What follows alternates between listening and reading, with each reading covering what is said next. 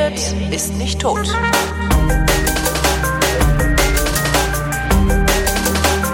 Willkommen zum Geschichtsunterricht einer Koproduktion von Vrindt und Deutschlandfunk Nova und von Deutschlandfunk Nova neu zugeschaltet Matthias von Hellfeld. Hallo Matthias.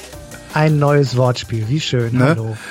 Heute Benno ohne Sorg. Das Aha. ist der Student, der in den 60ern von diesem Polizisten erschossen wurde. Kuras hieß er. Äh, für die Stasi hat er gearbeitet, kam dann hinterher raus. Aber warum hat er ihn eigentlich erschossen? Das weiß ich nicht. Weil er konnte.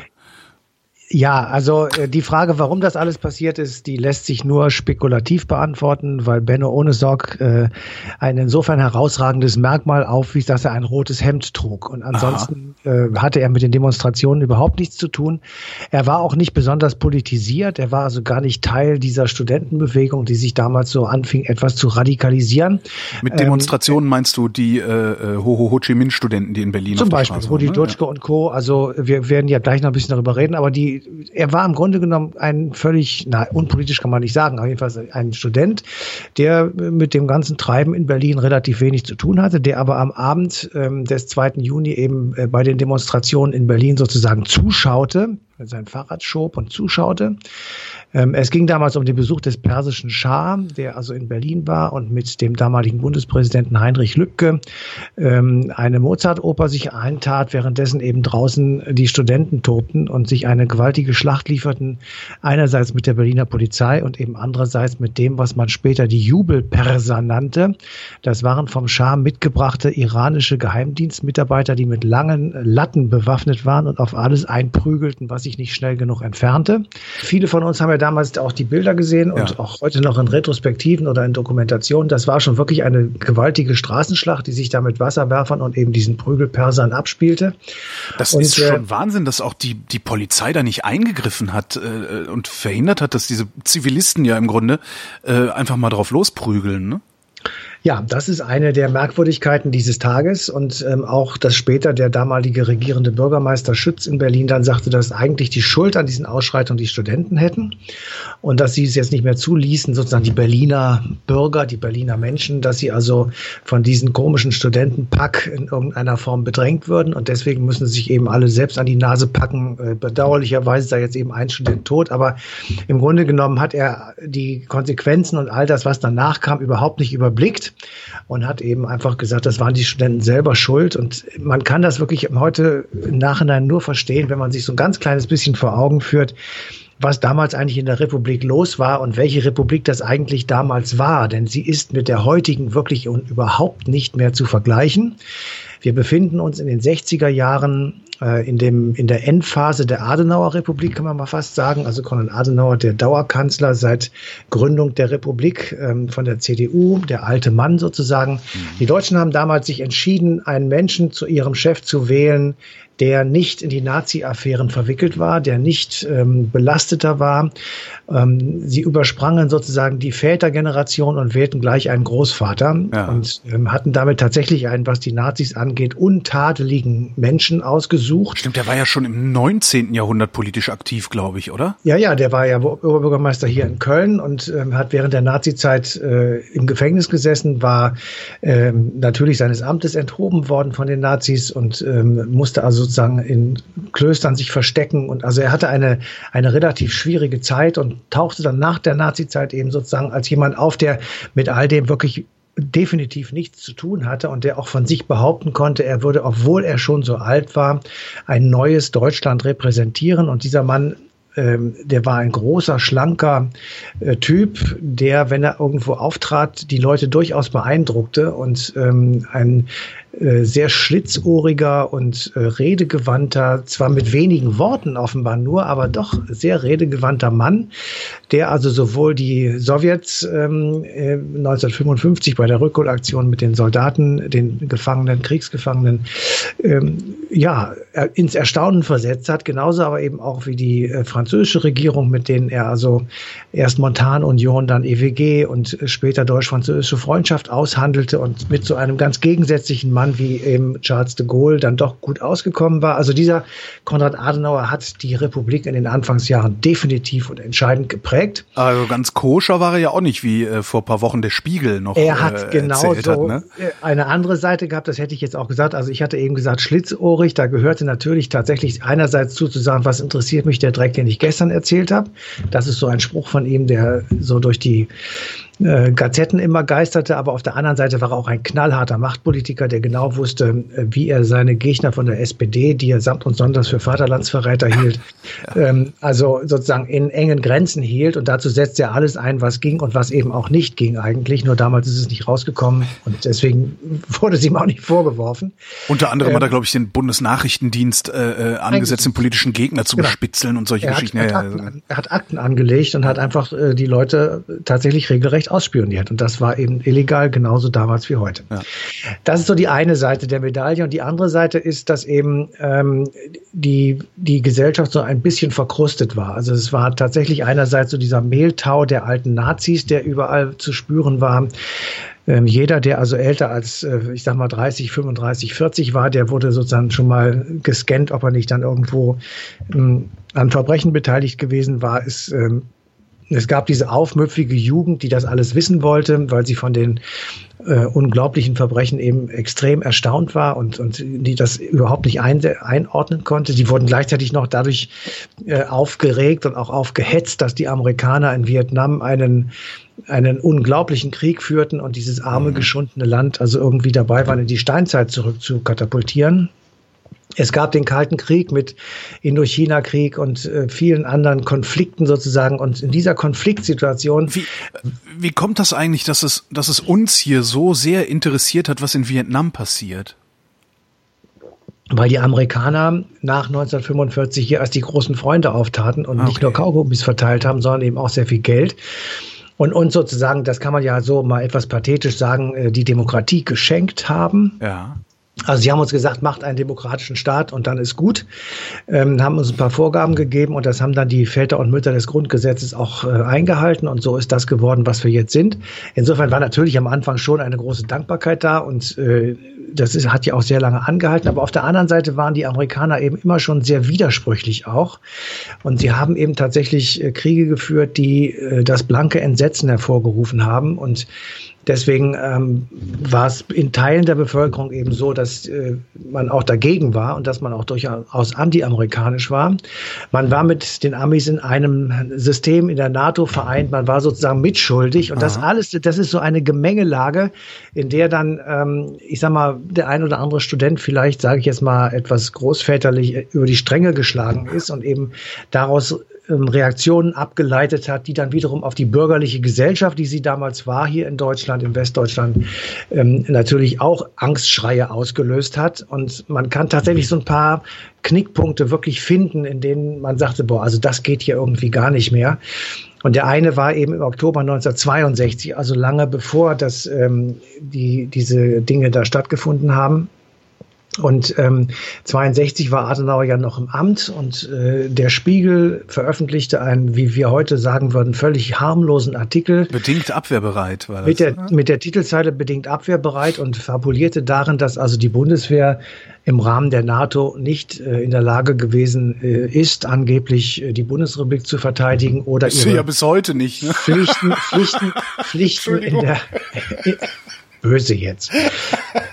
Oder eben ihre Pflichten in der NATO nachzukommen. Und das hat also die Bundesregierung als Geheimnisverrat eingestuft. Es wurden Hausdurchsuchungen gemacht und Razzien. Rudolf Augstein, der damals Herausgeber des Spiegel war, wurde für neun Monate eingeknastet in Untersuchungshaft. Es gab mehrere leitende Redakteure, die auch eingesessen haben. Das ähm, erwies sich dann alles als dummes Zeug. Die Leute wurden entlassen und es war kein Landesverrat. Ähm, gleichzeitig begann aber eben eine sehr, sehr restriktive Politik, dann erst noch unter der Adenauer-Regierung, dann folgte die Regierung von Kanzler Ludwig Erhard, die war in der Beziehung kein bisschen anders als die von ähm, Konrad Adenauer und ab 1966 begann ja so ein bisschen der Umschwung in der Bundesrepublik, da wurde die erste große Koalition gegründet unter Das- dem damaligen Bundeskanzler Kurt Georg Kiesinger. Dass Erhard mal Kanzler war, ist auch sowas, was im, im kollektiven Gedächtnis irgendwie gar nicht mehr so verankert ist, ne? Man hat so Adenauer, Ja. Schmidt, Kohl. Das sind so die, äh, äh, Naja, Brandt noch, bitte. Ja, Brandt, stimmt, Brandt war ja auch mal Kanzler, genau. Der ist dann über Guillaume gestürzt, ja, ja, ja. Nein, also ähm, Ludwig Erhard war erst Wirtschaftsminister, das ist der mit der dicken Zigarre. Mhm. Und ähm, dem wird zugeschrieben das Wirtschaftswunder, was nicht so richtig stimmt, aber er war jedenfalls der Wirtschaftsminister. Wollte ich auch gerade sagen, da gab es dann Jahrzehnte später ist dann ja auch mal ja, äh, das geklärt ähm, worden, dass der mit dem wurde, Wirtschaft so wenig am Hut hatte. Ja. Genau, und er wurde eigentlich von Adenauer immer so ein bisschen zurückgeschoben, weil der Adenauer sagte, der kann das nicht. Und ähm, so war es dann auch. Er konnte es nicht und er war tatsächlich der falsche Mann an der falschen Stelle. Ähm, der, sein Nachfolger war Kurt Georg Kiesinger, ein gemütlicher, weintrinkender Mensch, der eigentlich so einen ganz gemütlichen Großvater hätte geben können, mit dem einen Punkt, dass er nämlich eine wirklich ähm, lang anhaltende Nazi-Vergangenheit hatte. Der ist schon im Februar 33, also sozusagen kurz nach der sogenannten Machtergreifung äh, der NSDAP beigetreten. Äh, später wurde er dann ähm, zum stellvertretenden Leiter der rundfunkpolitischen Abteilung im Auswärtigen Amt bei unserem Freund von Ribbentrop und ähm, man kann sich schon vorstellen, wenn man auf, mit, einem solchen, mit einer solchen Vita dann Bundeskanzler ist und auf diese eben genannte, ich sag mal so ein bisschen rumorende äh, gesellschaftliche Situation trifft, dass dann eben viele Leute sagen, so, jetzt haben wir den Beweis, ja. ähm, da, da ist der Typ, ja, da ist er. Der Faschismus ist zurück. Der Faschismus ja. ist zurück und dann geht's natürlich sofort los. Und ähm, es begann, äh, ich sag mal, auf der einen Seite eine gewisse Liberalisierung der Politik. Also Willy Brandt war damals Außenminister. Die SPD gewann von Wahl zu Wahl immer mehr Stimmen und ähm, bei der nächsten Wahl haben sie dann ja auch die ähm, konservative Regierung abgelöst und mit, den, mit der FDP eine sozialliberale Koalition gebildet, 1969. Ähm, aber auf der anderen Seite war eben die Gesellschaft tatsächlich noch von diesem Mehltau durchsetzt. Es gab ähm, also wenn man sich die Bilder von heute anguckt, dieser klassische deutsche Spießer mit einem grauen Mantel, einem ebenfalls grauen Hut ja. und einer dicken Krankenkassengestell Brille. Genau, früher hätte es also das nicht gegeben, sagt er. Schwarzer Rand und dann schreit er rum, geh doch, geh doch rüber. Das war so ein Satz, geh doch rüber, damit war gemeint, geh doch in die DDR. Ja. Die DDR hatte sich damals, also 1961 kurz davor, sozusagen mit einer großen Mauer und viel Stacheldraht von Westen abgeschottet und war im Westen, also in der Bundesrepublik, ja, das Synonym für alles Böse. Ja, also das Böse kam aus Ostberlin und wenn, wenn man eben im Westen böse war, dann wurde man so denunziert, dass man sagte, geh du doch auch darüber, du Drecksack. Ja, wenn es dir hier nicht das, gefällt. Dann geh genau, doch rüber. das hat wiederum, das hat wiederum die Studenten und die aufrührigen Menschen dazu veranlasst, den mittleren Finger zu zücken. Und dann kann man sich wirklich äh, schnell vorstellen, dass eben, äh, ich sag mal, da zwei große unversöhnliche Lager auf einmal auch gegeneinander standen. Dann muss man wissen, dass ähm, auch die Partei, also die SPD, die sich ja damals sehr auf die Studenten gestürzt hat und die sehr auf Jung machte mit Willy Brandt, der war so ein bisschen der deutsche Kennedy, also so ein bisschen ah jüngerer Typ mit einer völlig anderen Vita als eben ähm, sowohl Kurt Georg Kiesinger als auch ähm, äh, Ludwig Erhard. War, war Brandt damals eigentlich schon als dieser, dieser Lebemann und, und, und äh, ja, Fötchensföhler bekannt, als der? Ja, man, okay. ja, ja, also Willy Brandt hat sich nicht, nicht wesentlich geändert, wenn ich das richtig sehe. Ähm, und das hat man aber weder übel genommen, aber ehrlich gesagt, man fand es sogar ganz gut, weil er da tatsächlich keinen Hehl draus machte und sagte, ich bin eben so und wie ich sind viele. Und insofern kam er dann jedenfalls bei vielen relativ gut an. Er war eben auch deutlich jünger, also man, das muss man sagen. Also er war einfach äh, jemand, der äh, mit jugendlichem Schwung äh, daherkommen konnte und der so ein bisschen durch sein Charisma und die Art, wie er redete und wie er nachdenklich war und wie er auch schon mal Tränen vergießen konnte, all diese Dinge spielten also sozusagen auf der anderen Seite eine große Rolle. Aber die SPD hat eben trotzdem äh, in dieser Zeit einen ziemlich üblen historischen Fehler begangen, in dem also ähm, nach der Veränderung in der, Pro, in der Programmatik der SPD, nach dem Godesberger Programm 1959, ähm, gab es also viele junge Sozialisten in der SPD, die sagten, also jetzt ist der Marxismus aus dem Programm gestrichen, jetzt werden wir so eine Allerweltspartei wie die CDU und äh, wir müssen doch klare Kante zeigen und eben eine Arbeiterpartei bleiben, die marxistisch ausgerichtet ist und deswegen äh, rebellieren wir jetzt und diese jungen Sozialisten haben sich im SDS, also im Sozialistischen Deutschen Studentenbund ähm, der SPD, äh, zusammengetan und die wurden dann schlicht und ergreifend Anfang der 60er aus der Partei rausgeschmissen. Ja. So, nun sind die rausgeschmissen, aber sie sind trotzdem noch da. Ja. Und diese ähm, rausgeschmissenen SDSler, die formierten sich jetzt so im Laufe der kommenden Monate und Jahre in den diversen K-Gruppen, also kommunistisch geprägten Gruppen und bildeten eben einen nicht unerheblichen Teil der sogenannten APO, also der außerparlamentarischen Opposition. Weil man eben dachte, spätestens mit 1966, also der Bildung der Großen Koalition, gab es ja keine großartige Opposition im Deutschen Bundestag mehr, da saß nur noch die FDP. Das ja. war's. Ja.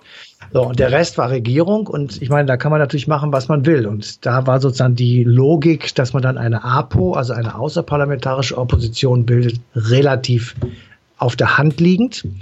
Und die hatten im Grunde genommen zwei, drei wesentliche, wesentliche Punkte sozusagen. Das eine war eben der Anti-Amerikanismus bzw. der Kampf gegen den Vietnamkrieg der USA.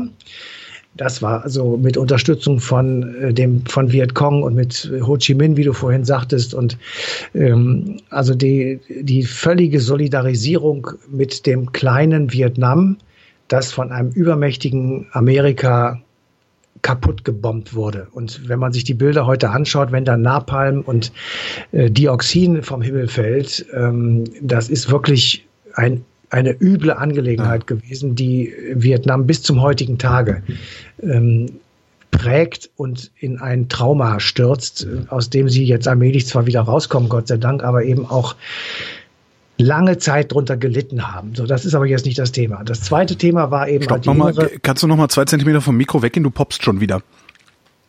Wieso tut sich das denn heute? Weiß ich nicht, weil du so starke Ps in Richtung Membrane äh, äh, sprichst. Ähm, das zweite also, äh, Thema. Genau, also das war das eine Thema und das zweite Thema war eben die äh, innenpolitische Argumentation gegen diese Regierung und in diesem Zusammenhang, also in dieser gesellschaftlichen Gemengelage, die im Übrigen durch viele harte Worte der Politiker noch angezündet wurde. Also die wurden übelst beschimpft, die Studenten. Andersrum haben sie auch die Politiker natürlich übelst beschimpft. Also da war Kommunikation war ein bisschen gestört. In dieser Situation erscheint der Schah von Persien das muss man sich erstmal vorstellen, das ist ein Mensch aus dem 15. Jahrhundert gewesen ungefähr. Also der ja. saß auf einem goldenen Pfauenthron.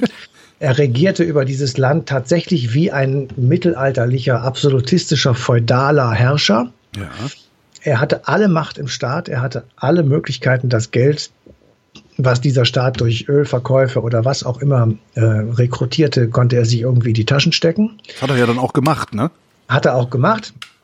Ähm, also er war im Grunde genommen ein, ein letzter Repräsentant einer wirklich abzulehnenden feudalen Herrschaftsordnung.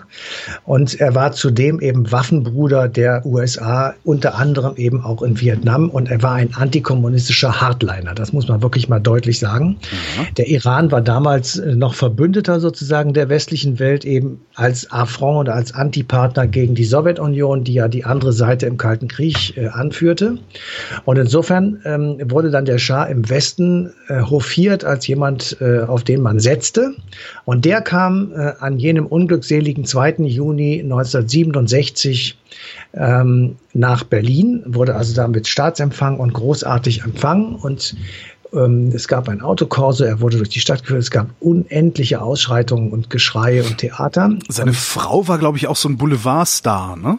Absolut. Ja. Farah Diba war ein absoluter Boulevardstar. Das war sozusagen die erste, die es damals durch die bunte und durch die Welt der Yellow Press äh, schaffte oder schaffen musste, wie, wie man auch immer das sagen mag.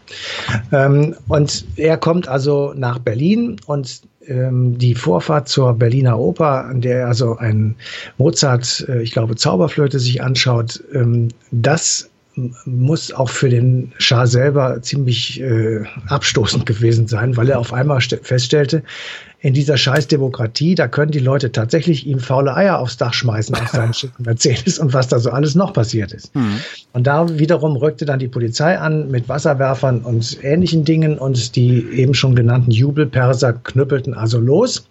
Und äh, man konnte also im Fernsehen, mehr noch im Radio damals, äh, hören von den Reportern, was da im Prinzip los war. Und man dachte, wenn man den Reportern äh, Glauben schenkte und sie nicht hinterfragte, also jetzt ist das Ende der Republik gekommen. Ja.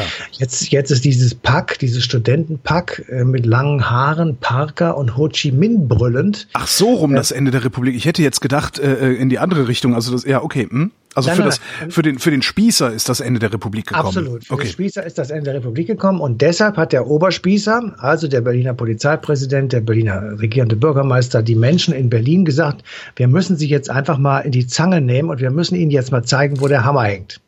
So, und der Berliner Polizeipräsident war damals Erich Dünsing und der hat ähm, eine Taktik entwickelt, die mit dem unschönen Namen Leberwurst-Taktik ähm, fortan in der Polizeischulung verwendet wird. Und der hat das folgendermaßen beschrieben als Zitat, nehmen wir die Demonstranten als Leberwurst, dann müssen wir in die Mitte hineinstechen, damit sie an den Enden auseinanderplatzt. Und genau das haben die auch gemacht. Die sind also tatsächlich mit Wasserwerfern, mit gepanzerten Wagen auf ja. diese Studenten zu, haben oben diese unglaublich starke Fontäne Wasser angemacht, dass die Leute richtig hinten übergekippt sind und haben sich da sozusagen in der Mitte den Weg freigemacht und haben dadurch die beiden Seiten der, der Leberwurst voneinander getrennt und dann ja. konnten sie mit geringeren Leuten eben mehr äh, festnehmen und äh, verprügeln und da wurde also das, was man, wenn man es heute so wenn man heute schon mal so Videos von Polizeigewalt sieht, wo also irgendein Polizist durchdreht, weil ihm irgendeiner ständig äh, Beleidigungen an den Kopf schmeißt. Das war damals normale Einsatzstrategie. Normale Einsatzstrategie und wurde auch nicht geahndet. Ja. Das wurde einfach nur festgehalten, jawohl, so ist das, die Polizei hat hier durchgegriffen. Und äh, damit war sozusagen, ja, wie soll ich sagen, also damit war der Kampf äh, auf die Straße gebracht in Berlin. und damit erstaunlich, wie, erstaunlich, wie viel weiter wir mittlerweile sind, ne? Ja, also ich hoffe ja, dass dein Wort in irgendjemands Gehörgang auf fruchtbaren Boden stößt. Also ich bin mir manchmal nicht so sicher, äh, ob wir wirklich so viel weiter sind. Ja, aber ähm, also, wir, wir, haben ja nicht mehr diese, diese konzertierte, organisierte Polizeigewalt gegen, gegen Demonstranten, die das Maul aufreißen. Das, das stimmt wohl. Also das die springen ja jetzt nicht alle aus ihren Wannen. Manchmal hast du so Vorfälle gerne, auch mal in Berlin, da gibt es ja so eine berüchtigte Hundertschaft, äh, die tatsächlich einfach rausspringen und losprügeln. Aber selbst das ist in den letzten Jahren echt sehr selten ja. nur noch passiert. Ja, zumal, äh, das kann man aber besser von heute sozusagen, äh, so im, im Lehnstuhl und mit Chips und Bier kann ja, man das klar. gut sagen. Ähm, hätte man damals einfach ein bisschen zugewartet, dann wäre das alles in sich zusammengebrochen. Ja. Weil, also wenn du heute mal anhörst, was Rudi Dutschke, also der, der Oberrhetoriker und Oberideologe, da so von sich gegeben hat, äh, da ist schon mal sehr, sehr schwer nachzuvollziehen, was er eigentlich meint. Ja. Ähm, das ist nicht so einfach. Das nee. ist Soziologengeschwätz und äh, ist bestimmt sehr intelligent alles formuliert und hat auch bestimmt einen Kern, aber das kann man nicht so einfach verstehen. Das heißt, es ist ein völlig auf die Berliner inneren Zirkel der Humboldt-Universität beschränkte Geschichte gewesen. Ja. Äh, die anderen äh, Universitätsstädte waren so ein bisschen infiltriert. Ja, du meinst die FU, ne? Die Humboldt war ja im Osten. Äh, Entschuldigung, was habe ich jetzt gesagt? Humboldt hast du gesagt, die Freie Universität. Ja, Entschuldigung, ne? Freie Universität. Ja. Ähm, also insofern also das, das, das muss man wirklich äh, ähm, ganz eindeutig äh, festhalten, dass das eben nicht der Fall war. Und ähm, insofern hätte man einfach sagen können, äh, Leute, wisst ihr was, wir machen einfach mal ein bisschen Ruhe und dann warten wir mal ab, das ist eh zu Ende. Und wenn die, spätestens wenn die Examen machen müssen, weil sie nichts mehr zu, zu futtern haben, dann, dann hört das auf. Hat man aber nicht. Und insofern ähm, ist eben einfach, ja, es ist einfach entsetzlich, was da tatsächlich passiert ist. Und das ganz Entsetzliche war eben am Abend, als dann eine nochmal eine große Demonstration ähm, vorbereitet war und zu, zu, der aufgerufen wurde. Es kamen auch sehr viele Leute. Und ähm, eben einer von ihnen war Rudi, äh, war Benno Ohnesorg und der stand in so einer Ecke gar nicht im Zug selber drin, sondern er war einfach in der Ecke, stand da und guckte, guckte sich das an. Und ich will jetzt nicht ins Detail gehen, also die ähm, Aufklärung, was da wirklich passiert ist, die war hinterher sehr schleppend und sehr schwierig. Äh, Tatsache ist, dass also eine ganze Menge von Polizisten äh, sich zusammengefunden haben und einer von ihnen, nämlich der eben schon erwähnte Herr Kurras, dann äh, geschossen hat und zwar von hinten in den Kopf des Benno Ohnesorg. Also von hinten in den Kopf. Äh, damit ist klar, äh, der wusste von nichts, der ohne Sorg, der hat nichts gemacht, der stand einfach in eine ganz andere Richtung. Mhm.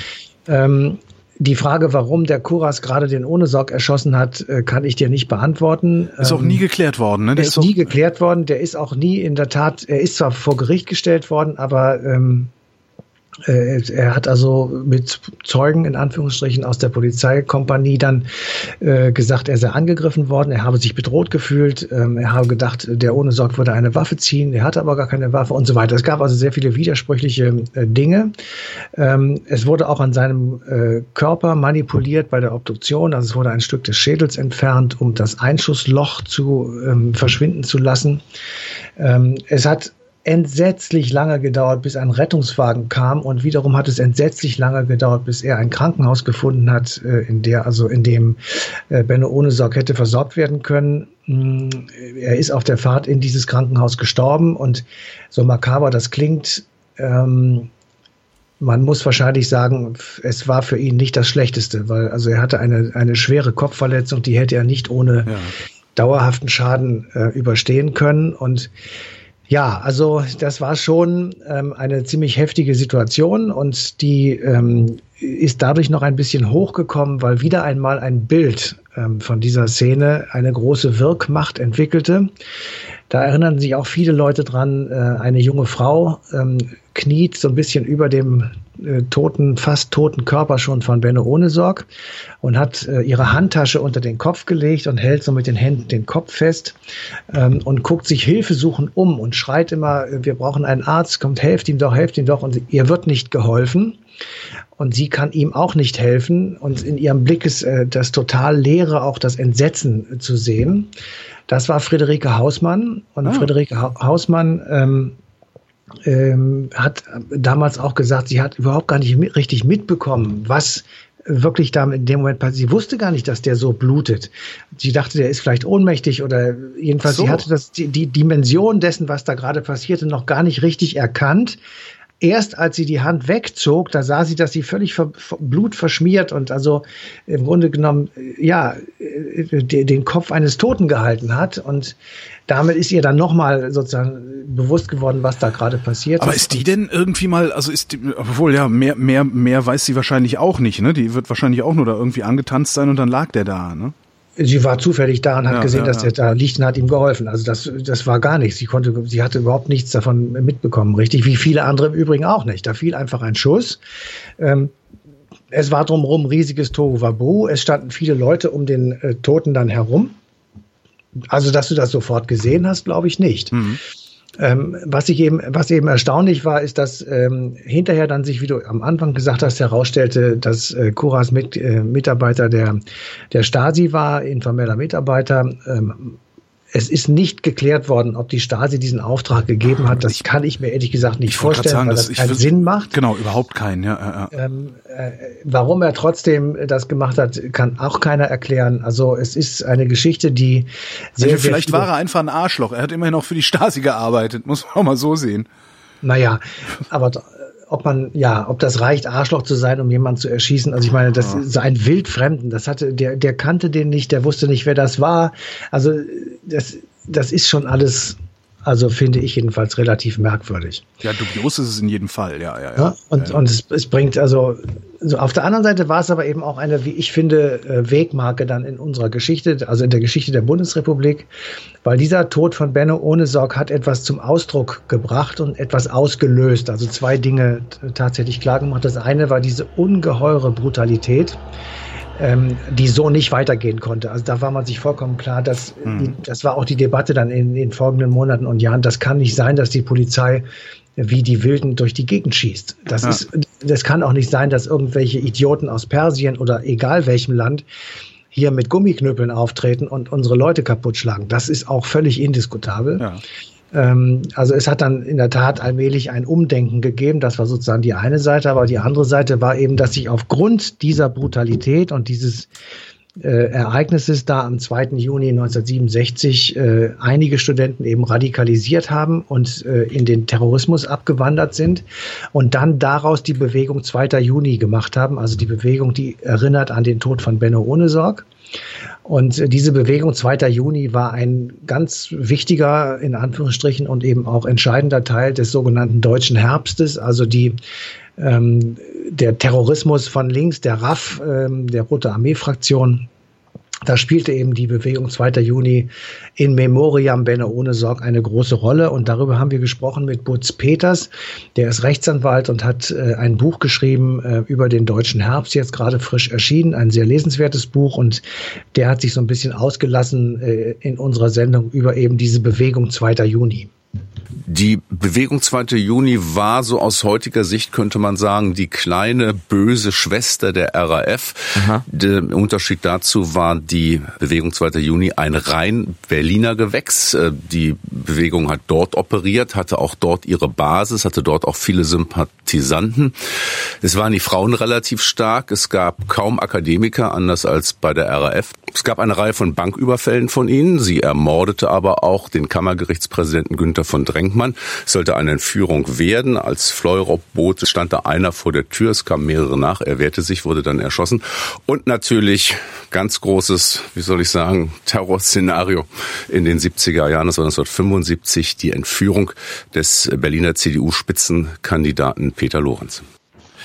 Die kleine böse Schwester der RAF, ja. Äh, das heißt, die waren schlimmer als die RAF? Naja, die RAF, der Kern der RAF war ja auch, äh, also war nicht harmlos, das will ich jetzt wirklich nicht sagen, aber das waren so die Intellektuellen, die die, die Texte geschrieben haben, ähm, wo also am Anfang Ulrike Meinhoff äh, noch lange Pamphlete geschrieben ja, hat, die ja. also auch sehr theoretisch waren.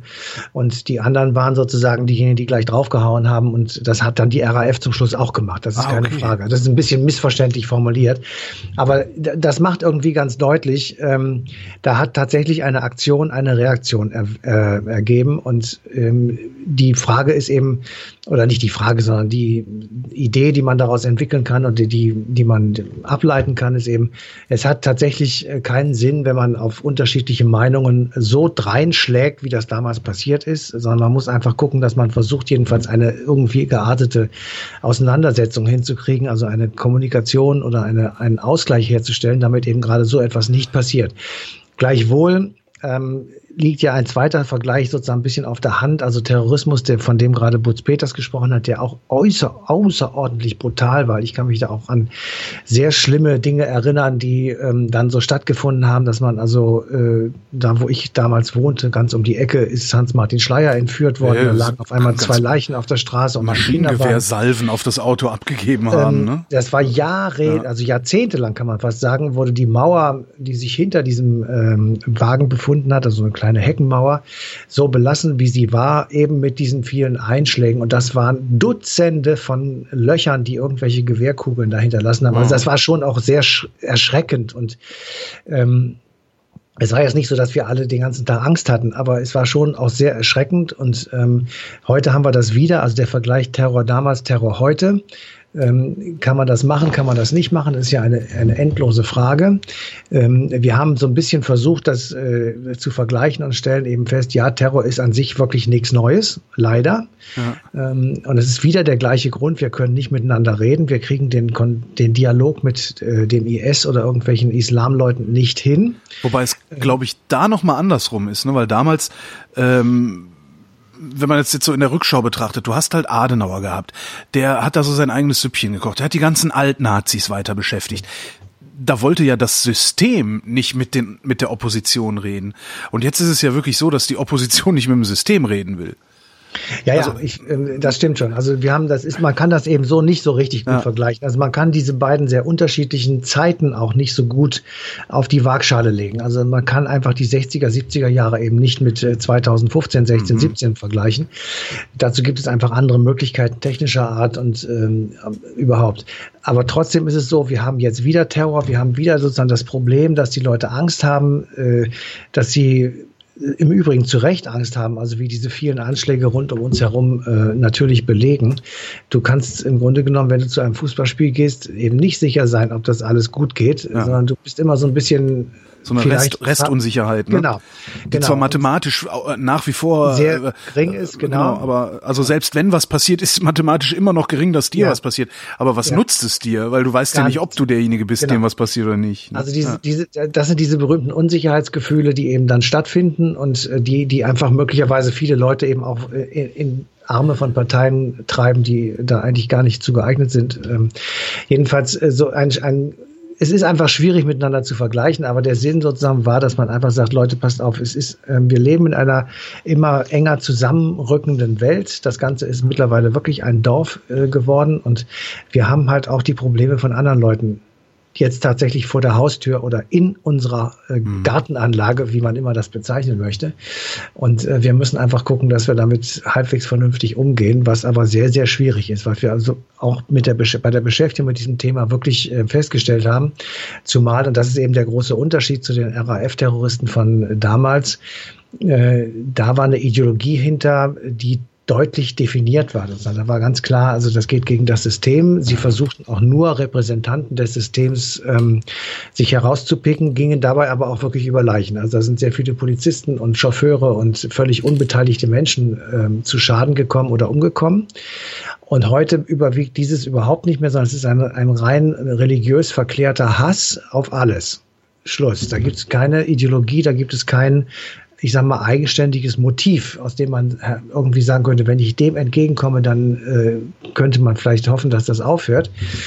Ähm, das ist eben heute nicht gegeben, sondern es ist einfach der Hass auf eine, eine bestimmte Welt, auf eine Art ja. zu leben, auf eine, keine Ahnung, ähm, von mir aus auch auf Reichtum, aber das, das kann, dem kann ich nichts entgegenhalten. Das heißt, da bin ich wirklich tatsächlich angewiesen auf Schutz und auf Mechanismen zur Abwehr solcher Aktionen. Aber wäre dem damals wirklich was entgegengehalten, äh, hätte man dem was entgegenhalten können, oder hätte man die Verhältnisse dahingehend verändern können, dass die Terroristen, also dass die RAF den Kampf aufgegeben hätte? Ich habe also oft den Verdacht, so, so auch, auch wieder in der Rückschau von allem, was man so hört, äh, dass das im Grunde, dass sich das verselbstständigt hat, also dass du da gar nichts hättest machen können. Also ab einem bestimmten Zeitpunkt waren die Kämpfer der RAF müde und hatten gesagt, wir können nicht mehr. Und ja. äh, die wären äh, in den Jemen ausgeflogen worden und wären da geblieben. Okay. Ähm, das gilt natürlich bestimmt nicht für alle, deswegen kann man das so pauschal nicht sagen. Aber man kann äh, sicher, ich sag mal, der Hoffnung Ausdruck verleihen, dass man wenn der Staat verhandelt hätte, ja, immer unter diesem Konjunktiv, dass ja. man dann vielleicht ähm, durch bestimmtes Entgegenkommen, Geldzahlungen, äh, Straffreiheit, alles Dinge, die im Grunde genommen in einem Rechtsstaat, äh, Rechtsstaat vollkommen ausgeschlossen sind, äh, hätte man das möglicherweise lösen können. Aber dadurch, dass wir eben ein Rechtsstaat sind und dadurch, dass die Regierung gesagt hat, wir werden uns nicht erpressen lassen, was beides richtig ist. Also es gibt, also an der Haltung kann man wenig kritisieren. Äh, dadurch, dass das aber eben so ist, ist eben auch der Dialog schwierig gewesen, beziehungsweise ein Ausgleich, sondern das war einfach auf der einen Seite die Terroristen, die gesagt haben, wenn ihr nicht wollt, dann morden wir eben, und auf der anderen Seite der Staat, der gesagt hat, gut, dann stecken wir euch ins Gefängnis. Ja. Und damit äh, gibt es keinen Ausweg mehr. Und das ist manchmal tatsächlich das Dilemma. Also äh, hier bei IS und ähnlichen Leuten, wenn man die reden hört, dann kann, kann man nur sagen, also entweder du oder ich. Ja. So, und äh, wenn, wenn das so, wenn es so weit kommt, sozusagen, egal von einer oder von beiden Seiten, dann kann man, dann ist der Konflikt so nicht mehr lösbar. Ja, dann geht es nur mit Gewalt. Nur, ne? nur mit Gewalt. Was ich mich immer ein bisschen, oder was mich immer so ein bisschen wundert, ist, warum lösen wir diesen Konflikt eigentlich nicht mit Gewalt? Also warum gibt es den wir, IS immer noch? Naja, es gibt den jetzt immer noch, aber ähm, sehr viel kleiner als früher und man hört auch nicht mehr so viel von ja, ihm. Aber dafür fliegen ständig irgendwo Bomben in die Luft und der IS sagt, haha, das waren unsere Leute. Ja, das sagen sie aber auch nur. Das, ist, ja. das Problem ist ja tatsächlich, äh, das gibt ja keine Fälle. Das ist wie bei Al-Qaida und Osama bin Laden. Da erzählt uns, äh, haben sie uns jahrelang erzählt, der ist schwer zu kriegen. Was für ein Irrsinn. Ähm, das Problem ist einfach, dass das im Grunde genommen keine Strukturen sind, die du zerschlagen kannst. Ja. Es gibt kein Hauptquartier, es gibt keine ähm, Verbindungswege, keine Ahnung. So, und jetzt ist irgendein fehlgeleiteter ähm, junger Mann aus Gelsenkirchen, der Ärger im Job hat, äh, die Freundin ist weg und überhaupt ist alles scheiße. Äh, der sagt sich jetzt, ich ähm, mache irgendwas, damit es mir besser geht. Der kommt auf die Idee, einen solchen Anschlag zu machen, radikalisiert sich bei irgendeiner Ferienreise, hätte ich beinahe gesagt, bei irgendeiner Reise in irgendein muslimisches Gebiet, von mir aus nach Syrien. Mhm äh, wird dort radikal, hat von mir aus auch mit IS Kontakt, geht wieder zurück, macht ein Attentat und dann sagt der IS, ja, das waren wir. Ja. Das stimmt aber gar nicht. Ja, das ist, ist, man denkt immer, da ist eine große Struktur hinter. Vielleicht ist das ja gar nicht so. Und vielleicht sagen sie es ja einfach nur. Und du hast es im Grunde genommen mit einer riesig oder x großen Zahl von kleinen Gruppen oder Einzeltätern sogar zu tun, die eben äh, diesen Terror aufrechterhalten. Und ich das weiß doch gar nicht, ob die eine wirkliche Strategie dabei verfolgen. Ich habe keine Ahnung. Wahrscheinlich nicht. Ne? Ich denke ja oft, dass die die einzige Lösung, die du hast, ist da im Grunde oder die einzige Möglichkeit, die du hast, jetzt auch als Westen mit aller militärischer Macht, die wir haben, äh, da unten ganze Landstriche zu entwaffnen. Naja, das musst du natürlich auch gnadenlos machen, damit züchtest du dir die neuen Terroristen heran. Ne? Also genau, da musst du halt wirklich sagen so, äh, gib deine Waffen ab, ansonsten wirst du erschossen. Egal wer du bist. Naja, also so das, musst du daran und das, das ja, löst es auch nicht unbedingt. Ja. Nee, ja, ja, hauptsächlich wer, würdest du jemanden also aus Gelsenkirchen oder von mir aus aus Paris oder was weiß ich Madrid daran hindern, sich eine Waffe zu besorgen und in irgendein Rathaus zu marschieren und dort Tabula Rasa zu machen? Das, das, es geht ja gar nicht darum, dass sie, na klar, wandern hier Leute ein sozusagen und kommen her, um irgendwas zu machen. Das gibt's bestimmt. Aber es sind ja auch ganz viele Leute, die hier äh, groß geworden sind. Die meisten also, sind bisher immer so inländisch äh, äh genau, radikalisiert. Also der ne? letzte, ja. der in Manchester, der ist ja dort lange schon gewesen. Also ja. insofern, das nützt uns ja alles nichts. Und es nützt uns auch nichts, wenn wir Syrien noch einen Zentimeter niedriger legen. Das ist einfach alles Quatsch. Das bringt es nicht. Wir müssen, wir müssen, da, also das ist ja immer so blöde. Man muss die Ursachen bekämpfen. Das sagt man dann so leicht. Ja. Äh, ist natürlich die Quadratur des Kreises. Aber ähm, tatsächlich brauchen wir ähm, Lebensverhältnisse dort, dass diese Jungs nicht auf die Idee kommen, ihr Leben zu riskieren für irgendeinen Quatsch. Ähm, denn dass da einer glaubt, er würde 70 jungfräuliche äh, Lotter-Weiber zum, äh, zum Phrase kriegen ja. im Himmel, das glaubt doch nicht der Dümmste. Und ähm, das ist die Frage, keine Ahnung, ist halt Religion, ne? Nein, dummes Zeug, das glaubt kein Mensch. Das ist auch nicht Religion. Das ist Verzweiflung. Also Religion ist allenfalls der Treibsatz, aber aus religiösen Gründen gibt es doch niemanden, der sagt, ich, im Himmel gibt 70 Jungfrauen für mich. Was für eine Scheiße. Ja. Das, das glaubt doch kein ja, Mensch. Vor allen Dingen 70, 70, 70 Frauen Schaffst ist jetzt halt fürs ewige Leben, ist halt ein bisschen wenig vor allen Dingen, ne? Naja, kommt drauf an, wie oft, ne? ja, kommt drauf an, wie gut du kannst. Ja. So, bevor das jetzt hier noch schlüpfriger wird, beenden wir diese Sendung. Matthias, ich danke dir. Bitteschön. Euch danken wir für die Aufmerksamkeit und weisen darauf hin, dass äh, die passende Sendung Eine Stunde History läuft auf Deutschlandfunk Nova und zwar am 4. Juni 2017.